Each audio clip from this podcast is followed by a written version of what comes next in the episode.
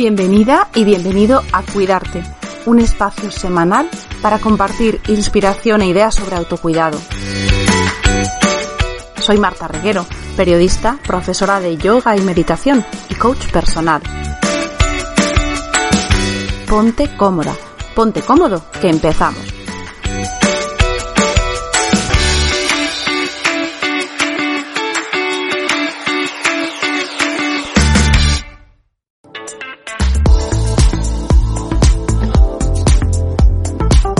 Y antes de comenzar, recuerda que tienes un recurso fantástico para cuidar de tu mente, cuerpo y emociones en filyoga.club, tu club de autocuidado online con dos clases nuevas cada semana, clases en directo, soporte y seguimiento por parte de los profesores.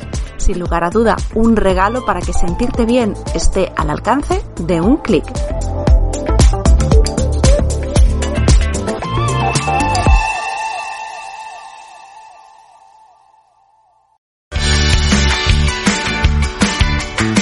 Bienvenidas, bienvenidos a este episodio de Cuidarte, el último de nuestro mes de febrero.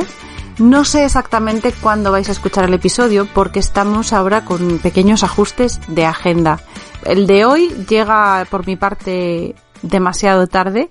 Se lo entrego a David, nuestro técnico, un poquito bastante justa de tiempo, pero os confieso que ha sido una semana de mucho caos, mucho caos personal por cosas muy domésticas, eh, niños malos, virus que han ido llegando a mi casa y, y nos han complicado la logística cosas, pues eso, muy normales, muy del día a día y contra las que no se puede hacer gran cosa.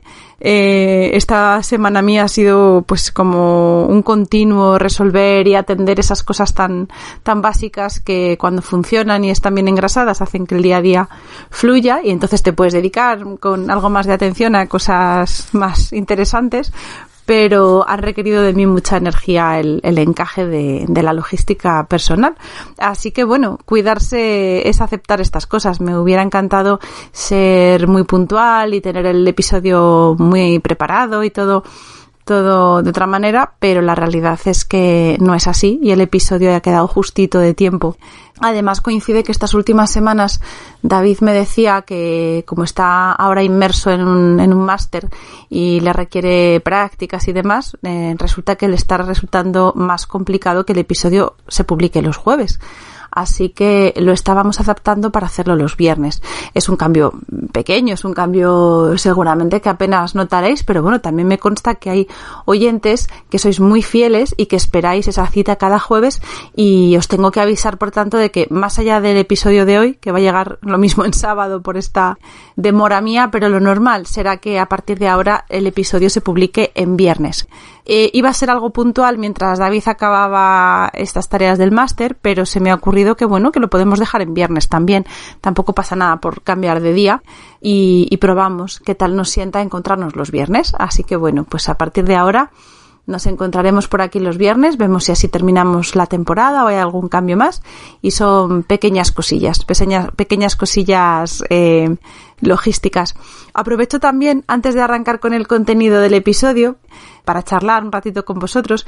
Es verdad que esta semana a mí me ha atrapado con mucha fuerza las necesidades logísticas y el caos familiar pero también es verdad que ha sido una semana donde además he tenido que lidiar, voy lidiando últimamente con cierto desequilibrio que tiene que ver, fíjate, o fijaos, que parece que hablo contigo sola. Bueno, pues de esa manera parece más íntimo el diálogo. Bueno, pues fijaos que, que lo ha achacado y, lo comentaba con unas amigas, se reían por, por la referencia, pero he sentido muy desajustado el primer chakra, la energía de, de la raíz. Eh, eso aprovecho para compartirlo con, con, vosotras porque estas cosas a veces nos, nos van sirviendo de ejemplo, ¿no? Lo que vive una, lo que vamos experimentando cada una puede servir a las demás. Mm, he estado resolviendo y se han, se han dado circunstancias que me han tenido muy pendiente, que yo creo que me tendrán pendiente todavía unas semanas de temas muy básicos, muy básicos de la supervivencia, pues tanto esos temas económicos, prácticos, de, de la vida material, de, de engranaje de cosas que tienen que ver con, con esas necesidades primarias que en este equilibrio de nuestra energía vas dándote cuenta que cuando falta, cuando se alteran o cuando se bloquean o cuando están saturados, que en mi caso yo lo achaco a una excesiva eh, preocupación puesta en esos temas, eh, se desajusta todo. Y, y, a mí lo que me lo que me llama la atención de todo este proceso lo que me gusta además y me aporta satisfacción es descubrir cómo el aprendizaje de todos estos años aparte de que sirva para tener un, una forma de ver el mundo, de explicar las cosas que, que se va haciendo más acorde con lo que yo siento o que se va haciendo más coherente con, con lo que yo quiero hacer crecer en mi vida y demás, pero me sirve, me sirve muchísimo para cuidarme porque me sirve para conocerme. En otra época de mi vida sé que hubiera, me hubiera quedado como en la superficie, es como si tuviera cada vez unas gafas que me permiten leer entre líneas información mucho más precisa. Y eso es lo que me gusta del recorrido hacia el autocuidado y lo que espero que también vayáis obteniendo vosotros con este podcast y con vuestro propio recorrido, con esa nutrición que recibís leyendo, curioseando, eh, seleccionando vuestras fuentes, seleccionando eh, el tiempo a lo que dedicáis y dedicáis tiempo a, aprender de estas cosas, a descubrir, también a, a cuidar de esos rituales o de esas rutinas diarias donde todo esto va estando presente. Y me da mucha tranquilidad y mucha confianza el tener recursos. Observo o me proyecto hacia otras etapas de mi vida donde seguramente me pasarán estas cosas, pero no tenía esas gafas para leerlo. Entonces puedo evocar alguna época en la que lo que sentía era el malestar, y llega a ser muy abrumador. Cuando tú sientes un malestar, te sientes desajustada, no encuentras tu sitio, ves que algo te está desequilibrando o alterando de manera excesiva a lo mejor, pero no lo puedes interpretar o no tienes esas claves para interpretarlo y actuar en consecuencia, la sensación que yo recuerdo de esa época era de estar muy perdida y muy sola también. Y sin embargo ahora, cuando he ido observando cómo se materializaban en mí estas, estas necesidades, este desgaste también, a mí me ocurre una cosa y es que yo una de las de las eh, de las tendencias que tengo cuando estoy en desequilibrio es a enfadarme. Yo tiendo mucho al enfado y hace tiempo descubrí que para mí el enfado es un recurso fácil porque me da energía. Eh, si yo cayese en tristeza o en preocupación simplemente, que también me ocurre como cualquiera, pero cuando caigo en ese estado lo que percibo es mucha falta de energía y mucha apatía y la apatía no me saca de ahí. Entonces yo creo que mi instinto de supervivencia me hace caer antes en el enfado que en esa apatía. Cuando era joven y no tenía personas a mi cargo, responsabilidades más difíciles de soltar, creo que podía al revés caer mucho más fácilmente en la tristeza, en, en esa apatía que me quitaba energía para hacer cosas, porque no necesitaba esas cosas. No, no tenía esa urgencia por seguir siendo resolutiva. Podía darme ese espacio. A veces incluso, pues esa tendencia adolescente, ¿no? De regodearte un poco más, quizá de la cuenta en esa tristeza que también asusta, ¿no? Cuando te atrapa y, y, te impide moverte. Pero ahora me he dado cuenta que he creado como un pequeño parche de supervivencia, bien por ser madre, bien por ser emprendedora, que me lleva mucho antes al enfado que a cualquier otra emoción. Pero lo bueno es que tengo esas gafas y entonces observo y veo que esos enfados, me enfado con todo el mundo, eh, a veces pues eh, con mis amigas, ¿no? Y ya me conocen y me imagino que intuyen que algo me estará pasando. Pero suele ser así, suele ser mi recurso porque con el enfado sigo moviéndome y sigo actuando. Así que esta lectura de cómo me encontraba me ha resultado un recurso estupendo para identificar fácilmente dónde estaban mis preocupaciones, dónde estaba poniendo todo ese peso, esa energía, practicando journaling, que se llama ahora, o simplemente escribir, escribir sobre tus sentimientos, dejar que fluya esa escritura donde a mí me gusta mucho ordenar los pensamientos, más que recrearme en las emociones. A mí la escritura me gusta porque voy utilizando colores, diferentes esquemas y con eso voy poniendo orden en mi cabeza. Y esa escritura me venía muy bien porque justamente identificaba esta alteración en el primer chakra a nivel energético, me daba mucha información, necesitaba enraizarme, necesitaba conectar con la seguridad, necesitaba elegir confiar, porque es una elección, elegir confiar y conectar con mi propia abundancia, porque a veces cuando estás preocupada por esta parte de supervivencia, y ahora mismo la vida que estamos viviendo, bueno, pues eh, socialmente es una etapa con, con mucha inflación económica, con con esta crisis que, ya empezamos a notar a veces en, en, algunas cosas, en lo cotidiano, y necesitaba ese, esa confianza en la abundancia. La abundancia está siempre presente, pero no, no tenemos ese recurso fácil hacia ella porque, porque es un camino que tenemos que, que, identificar cuál es el recorrido hacia tu abundancia, cómo sientes tú la abundancia. Y hay una cosa que me ha sorprendido, un recurso con el que yo he conectado, que es precisamente en esta preocupación o esta pérdida de enraizamiento porque estaba alterada con esta con estos miedos, estas sensaciones de amenaza que a veces no son reales, pero están en nuestra mente y elegir confiar y elegir confiar en mi abundancia me ha hecho descubrir la abundancia de mis recursos. Es decir, tengo esos recursos, tengo mmm, lugares, espacios, elementos que son muy abundantes en mí, más allá de que haya crisis fuera, más allá de lo que ocurra en el exterior, esos recursos son míos, son mis capacidades, son mis voluntades, es mi conocimiento, es esa capacidad de elegir, de elegir qué quiero potenciar y en este caso elijo confiar en esos recursos y me ha sentado bien hacer esa revisión de dónde está para mí ahora mismo la abundancia. La abundancia está en eso. La abundancia en mi caso también está en la salud, he descubierto, he sentido, porque a veces descubrir no es a nivel cognitivo, que son obviedades que están ahí. A veces el deslumbramiento viene cuando lo conoces desde otro lugar. Y yo he conocido o he conectado con la sensación de que también el estar sana, el tener salud y fuerza, es un recurso de mucha abundancia, porque con ese recurso hay muchas cosas que, que, se pueden transitar de manera distinta, cargada con esa dosis potente de fuerza, de, de, de salud, en este caso, que es, que es también un recurso y es también abundante y por lo tanto también he, conectado con eso, que en mi caso es así, en otro caso puede ser distinto. He ido haciéndome mi propio plan de, de sanar y de equilibrar el primer chakra.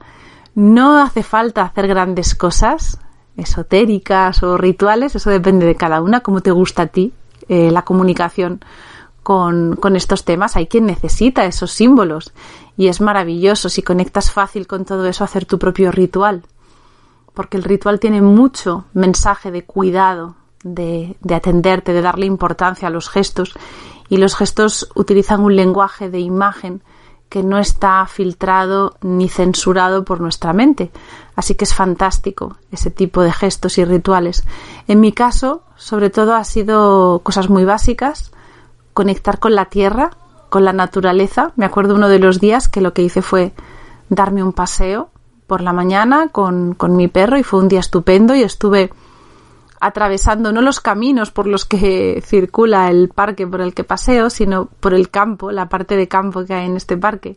Hay un campo de olivos muy bonito y me fui metiendo entre los olivos y, y sentía necesidad de tocar el tronco de los olivos, así que fui agarrando y tocando ese material, esa energía, eh, me daba cuenta de que estaba tocando a un ser vivo que está allí, que esos troncos tan gruesos representan muchos años de vida, de, de, estar allí, de compartir algo, compartimos algo en este mundo y me resultó muy agradable y muy sanador esa conexión con la tierra, con la naturaleza. También recurrí eh, a potenciar un poquito más los espacios de meditación. A veces cuando te sientes alterada, el sentarte a meditar lo que provoca es que se despierte toda la agitación y a veces no te atrae mucho el parar. A veces te atrae más el continuar con tus actividades. Pero para mí es, es cómodo el, el meditar incluso en la agitación porque sí voy percibiendo también que es un momento donde, aunque haya agitación, yo no la estoy alimentando. Por lo tanto, esa agitación no es efervescente, no está creciendo. No sé si, a ver si, si, consigo explicar esto, porque para mí ha sido un hallazgo importante. Cuando tú estás alimentando porque estás en un circuito de estrés o de ansiedad, tus pensamientos fluyen a una velocidad, a un ritmo, y se van enrevesando y por lo tanto se van alimentando. De una idea, de una preocupación, tu mente creativa te trae otra que se entrelaza con la anterior y ya tienes dos preocupaciones y de esas dos preocupaciones sale una tercera y se van ramificando. Entonces es un pensamiento que está que está floreciendo, que está... Eh, a mí me viene, me viene a la mente la imagen de la efervescencia porque es eso, es como una pastilla de la que está saliendo cada vez más espuma. Sin embargo, la agitación que ocurre cuando tú meditas y tú te das cuenta de que estás agitada, es una agitación que sigue siendo la misma siempre. Porque tú has parado el grifo de esa efervescencia. Tú no estás creando, alimentando o mm, recreando esos pensamientos. Tú has elegido observarlos. Por lo tanto, no los estás haciendo crecer. Esos pensamientos están ahí y están agitados. Y está toda esta materia de la que os estoy hablando, miedos, preocupaciones, inseguridad, ansiedad. Pero es la que hay. No estoy añadiendo más. Entonces, hay una sensación para mí de silencio, porque no hay nadie vociferando, no está mi mente parloteando sobre toda esta agitación. No sé si me he explicado, pero por eso, para mí, la meditación en momentos de agitación sigue siendo un lugar muy reconfortante. No desaparecen estos ruidos mentales, no desaparecen estas preocupaciones, pero no crecen, no se alimentan. Hay un estado de calma en ese sentido y observar algo que que poco a poco por su propia circulación se va desgastando. Y ese pensamiento, cuando tú no lo alimentas y no crece, se va haciendo más débil. Esa preocupación ya no es tan grande. Lo que la hace grande es que la sigues alimentando. Así que es como una planta sin regar. Se va quedando ahí y no se hace más grande ni más poderosa. Así que eso ha sido un recurso también bonito y, y me ha llevado a reconectar y a entender a veces entenderse uno pues va, va ocurriendo con estos pequeños episodios y he entendido por qué a mí la meditación me calma, aunque no siempre la experiencia en sí es calmante. Y otro recurso que, al que he recurrido, que también me ha acompañado estos días y me acompaña, es recitar mantras. Recitar mantras que para mí son mantras, pero son afirmaciones, puedes decir, a lo mejor mantra parece que tiene que ser una frase dicha por alguien o estructurada. Para mí es repetir cuatro frases, cuatro ideas que ahora mismo para mí tienen sentido, cuatro ideas que me conectan con realmente lo que, lo que necesito, lo que quiero elegir, lo que, lo que elijo ahora mismo. Y esas cuatro ideas me han, me han ido sosteniendo este tiempo. He recurrido a ellas, las he ido creando, leyendo, releyendo, puliendo, simplificando. Y con esas ideas, cuando voy en mi día a día cayendo en la polaridad de esas emociones, voy descubriendo esas ideas, voy descubriendo esas frases, ese lenguaje, esas palabras que dan lugar a una realidad que ahora mismo, mm, al crearla, va modificándose, se va transformando va evolucionando. Así que nada, este ha sido mi recorrido por, por la crisis del primer chakra.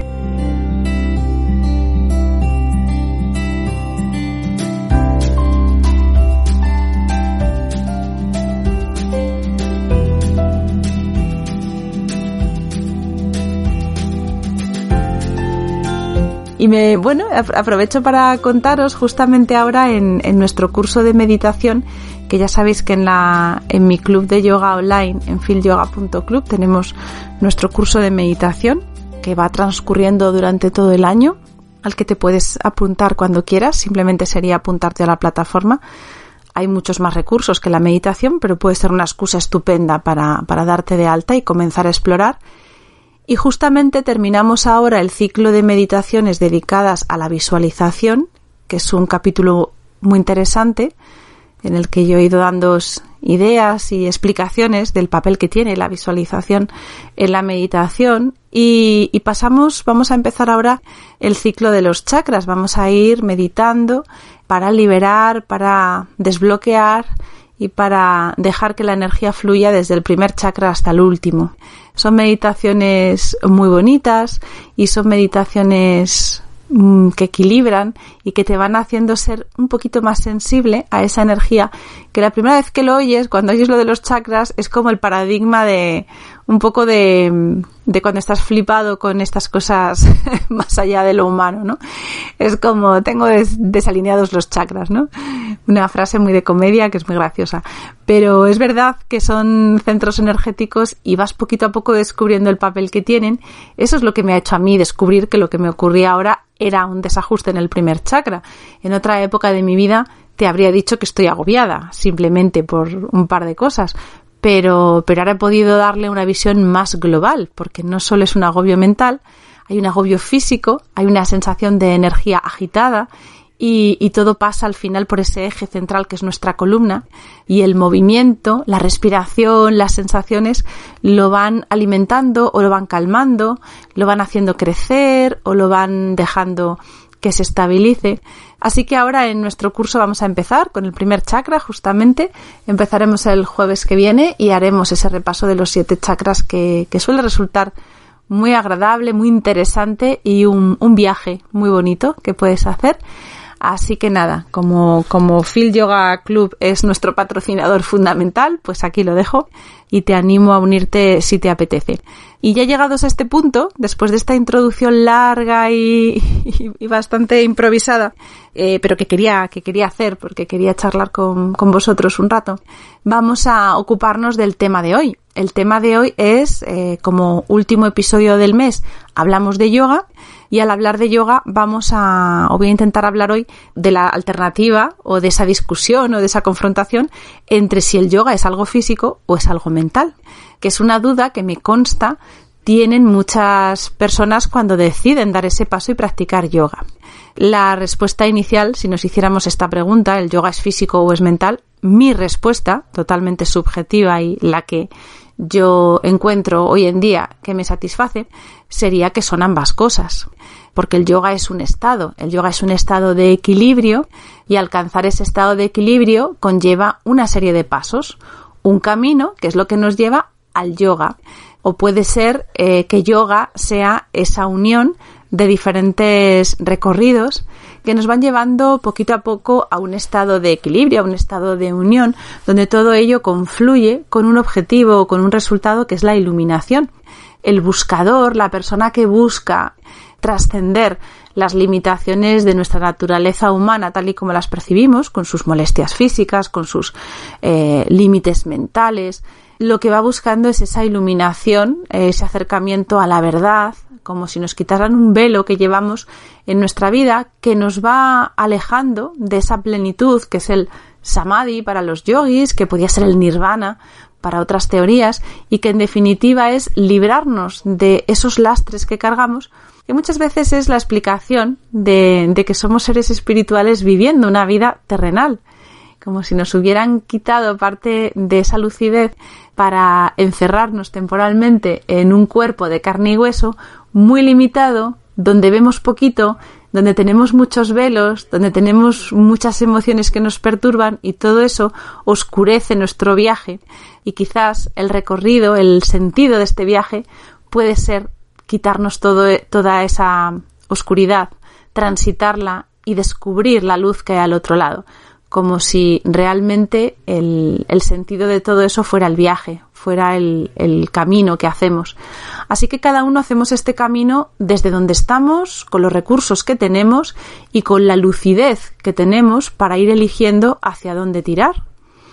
Por eso, muchas veces, el buscador, la persona que se encuentra insatisfecha y da ese pasito para mejorar su vida, su equilibrio, sus sensaciones, el cómo se relaciona consigo mismo para relacionarse con los demás. Puede empezar esta persona a buscar en lo físico o puede buscar directamente en lo espiritual. El caso es que todos los caminos son válidos y por eso, si una persona se acerca a practicar yoga creyendo o considerando que es un ejercicio, yo creo que nadie tendríamos la capacidad ni, ni la autoridad para definir que eso no es yoga.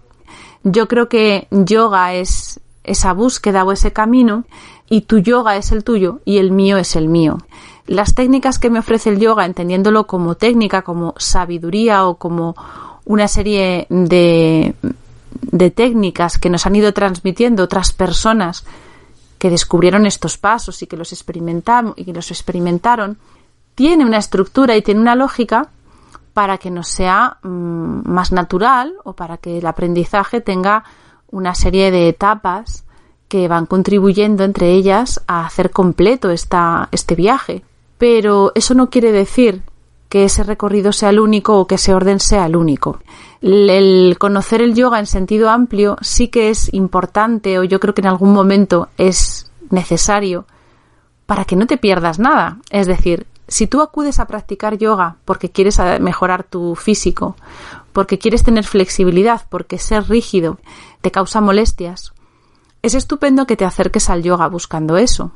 El yoga te puede ofrecer esa respuesta porque te, puede hacer que tu cuerpo mejore, va a hacer que tu cuerpo gane flexibilidad. Pero hay muchas más cosas que te va a ofrecer, aunque tú no lo sepas en ese primer paso o no andes buscándolo. Cuando tú empieces a liberar bloqueos de tu cuerpo, tú vas a liberar emoción, porque es imposible mover el cuerpo y sentir el cuerpo bloqueando tus emociones o ajena completamente a lo que está ocurriendo en tus emociones. Así que es muy posible que en cuanto empieces a practicar técnicas físicas, simplemente la respiración, la respiración nasal, la respiración equilibrada o las exhalaciones profundas, tu sistema nervioso va a cambiar. Tú vas a ir activando el sistema parasimpático, que es el encargado de ser capaz de regularte y sacarte de ese estado de huida o ataque, que es el estado eh, que cuida o que prepara tu sistema nervioso simpático y que como lo tenemos excesivamente activo no llega a compensar o no llega a establecer un equilibrio entre el otro sistema, con lo cual estamos excesivamente activados. Cuando tú comiences a utilizar tu respiración, vas a dar paso a que esa adaptación de tu sistema nervioso se vaya entrenando, con lo cual tu vida seguirá siendo igual de estresante si tú no tomas medidas. En esta primera etapa probablemente no lo hagas.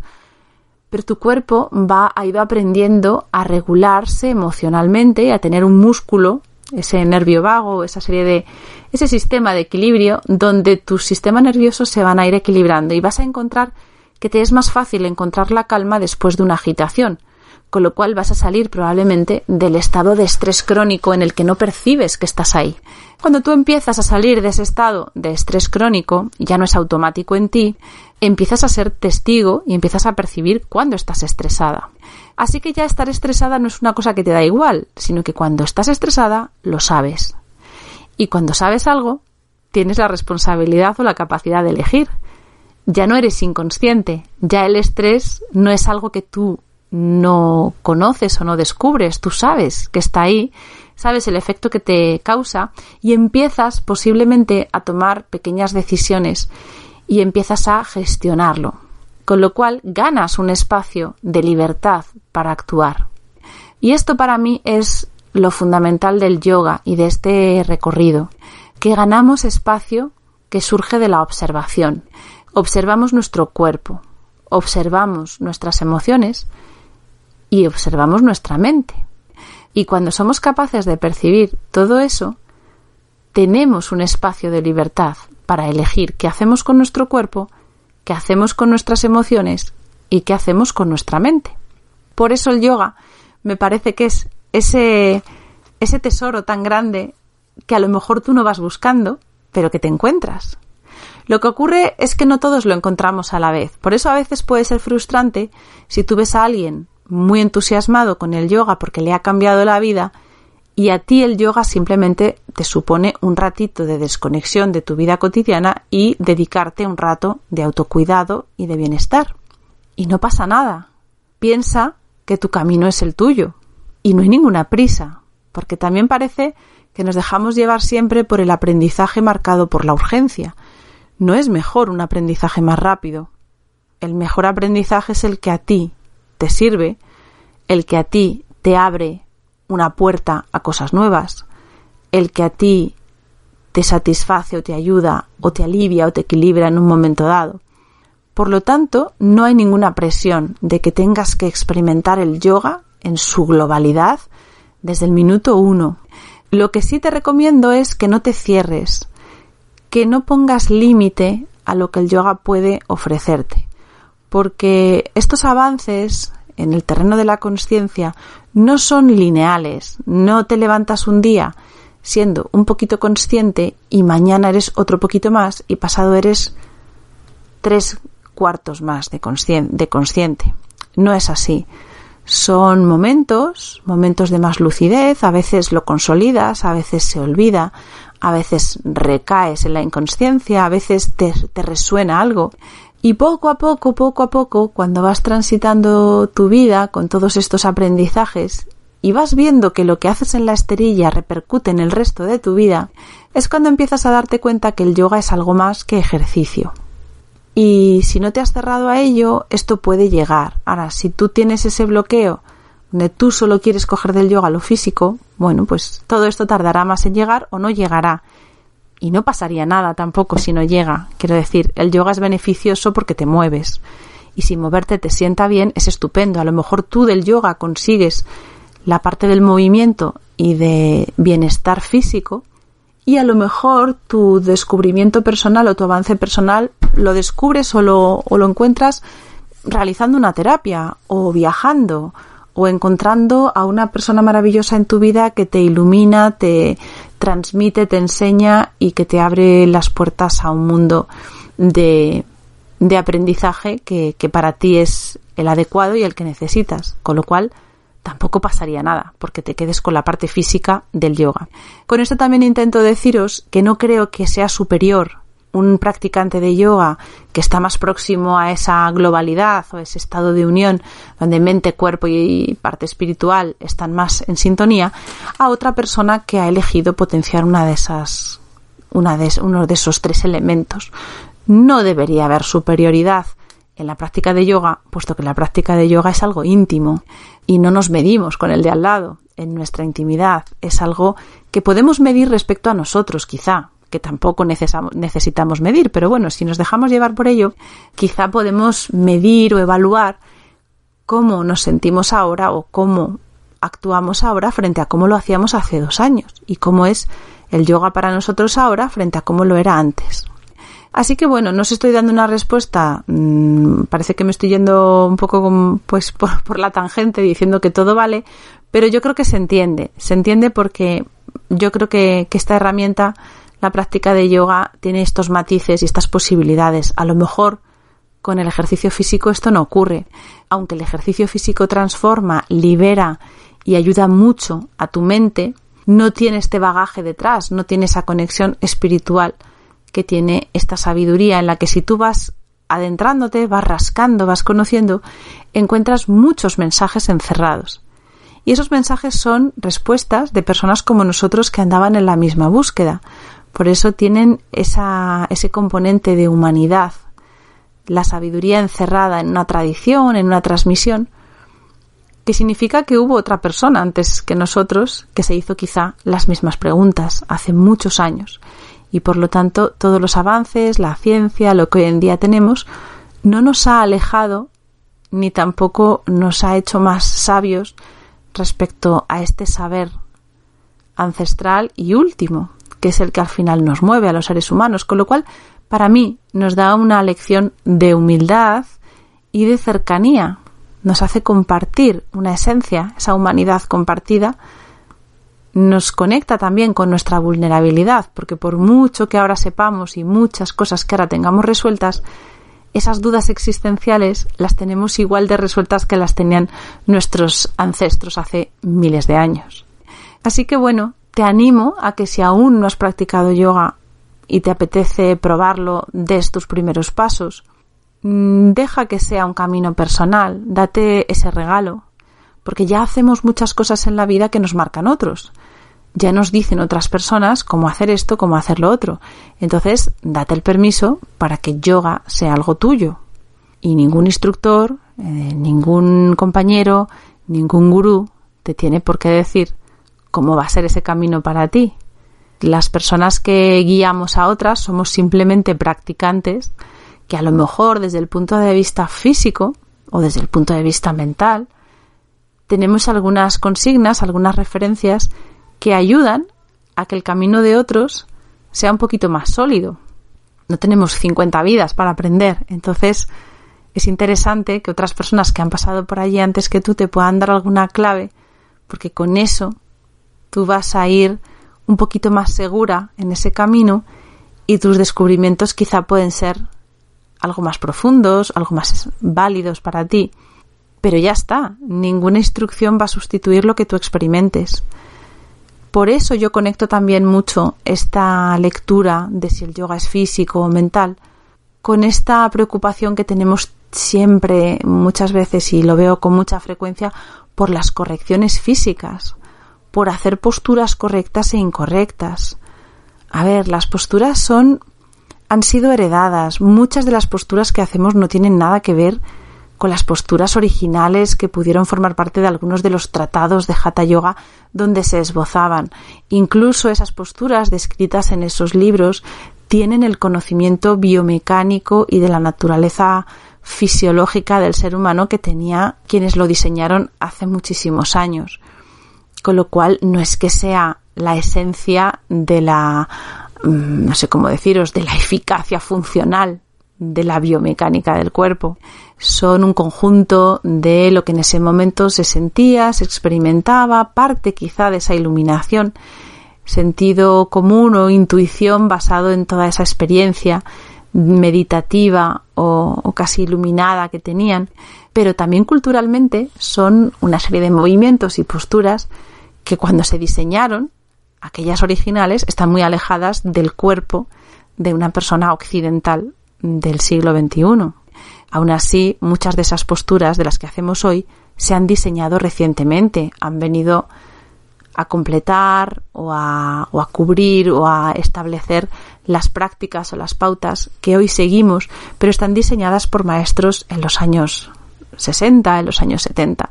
Quiero decir que son esas posturas porque alguien ha decidido que sean esas posturas. Pero podría haber mil adaptaciones más y de esas miles de adaptaciones habrá algunas que a ti te sienten bien y otras que no. Por lo tanto, no es algo, no es una categoría cerrada y hacer yoga quizás en última instancia podría ser, y aquí me aventuro a, que me echen del mundo yogi, pero podría ser mover el cuerpo.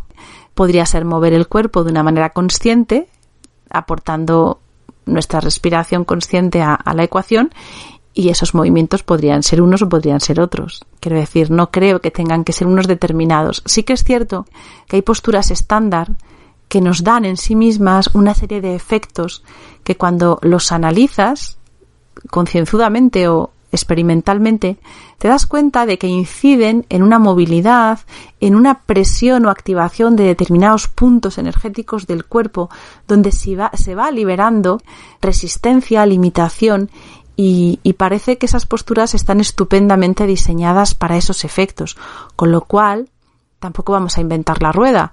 Si a mí me dan algo que funciona, si me dan una tortilla de patata y me encanta, pues a lo mejor sigo haciendo tortilla de patata y no me pongo cada día a freír patatas por un lado, a batir huevos y a ver cómo combino esas cosas de una forma original. Me ciño a algo que existe, lo experimento y lo disfruto.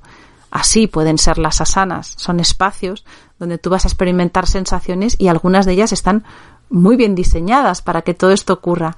Con lo cual, también esa estructura nos va dando un soporte, porque la idea, como veis, es entrar por el cuerpo y al final ir incorporando nuestra mente y la parte espiritual a la que damos nosotros paso. Con lo cual, el cuerpo siempre es ese material más fácil de, trabajar, más fácil de, de, experimentar. Yo experimento el momento presente a través de mi cuerpo, mientras que la mente es más escurridiza. Yo mm, puedo estar intentando traer la mente al presente y mi mente se va al pasado, al futuro, y es más difícil traerla, pero el cuerpo y sus sensaciones no los puedo experimentar en pasado ni en futuro, con lo cual todo el trabajo que hago con mi cuerpo me está anclando al presente y está haciendo que mi mente se enfoque en el presente. Ahí estamos dando los primeros pasos para alcanzar ese estado de meditación, que es la concentración. Cuando yo me concentro y yo voy enfocando mi atención, estoy creando ya una raíz importante para ese estado mental donde el ruido de la mente no, no me atrapa.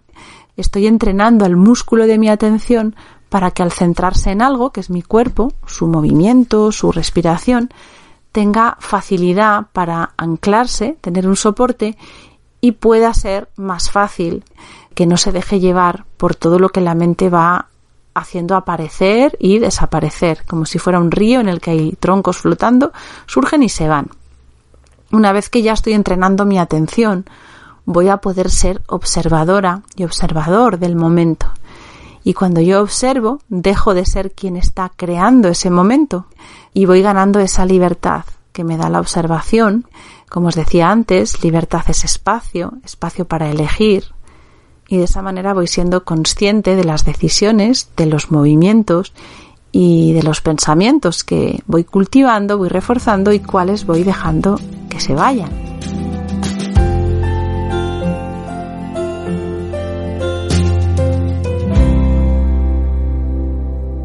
Así que bueno, es un trabajo muy bonito el que nos ofrece el yoga, pero lo podéis encontrar y, no creo equivocarme en alguna otra disciplina que os haga conectar con el presente, con vuestro cuerpo, con vuestras sensaciones y os vaya facilitando ese estado de concentración que es tan saludable y tan interesante para después poder observar y al observar ir ganando conciencia, que es de lo que se trata.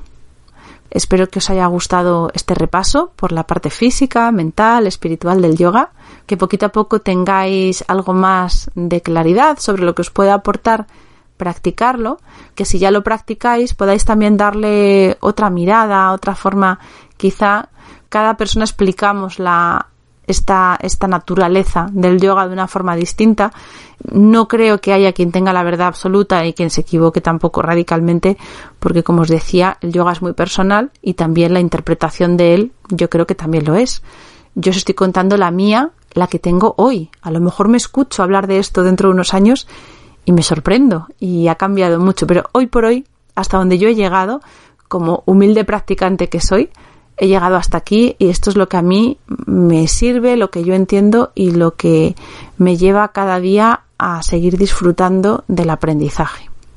Espero que también disfrutéis vosotros de este recorrido y nos escuchamos por aquí la semana que viene. Tengo que acostumbrarme a decir hasta el viernes que viene. Hasta entonces, un abrazo muy fuerte y cuidaros mucho. Y hasta aquí el episodio de esta semana. Si quieres profundizar en estos temas, sabes que puedes suscribirte gratuitamente a mi lista de correo para que podamos estar en contacto y compartir mucho más. Tienes el enlace en las notas de este episodio.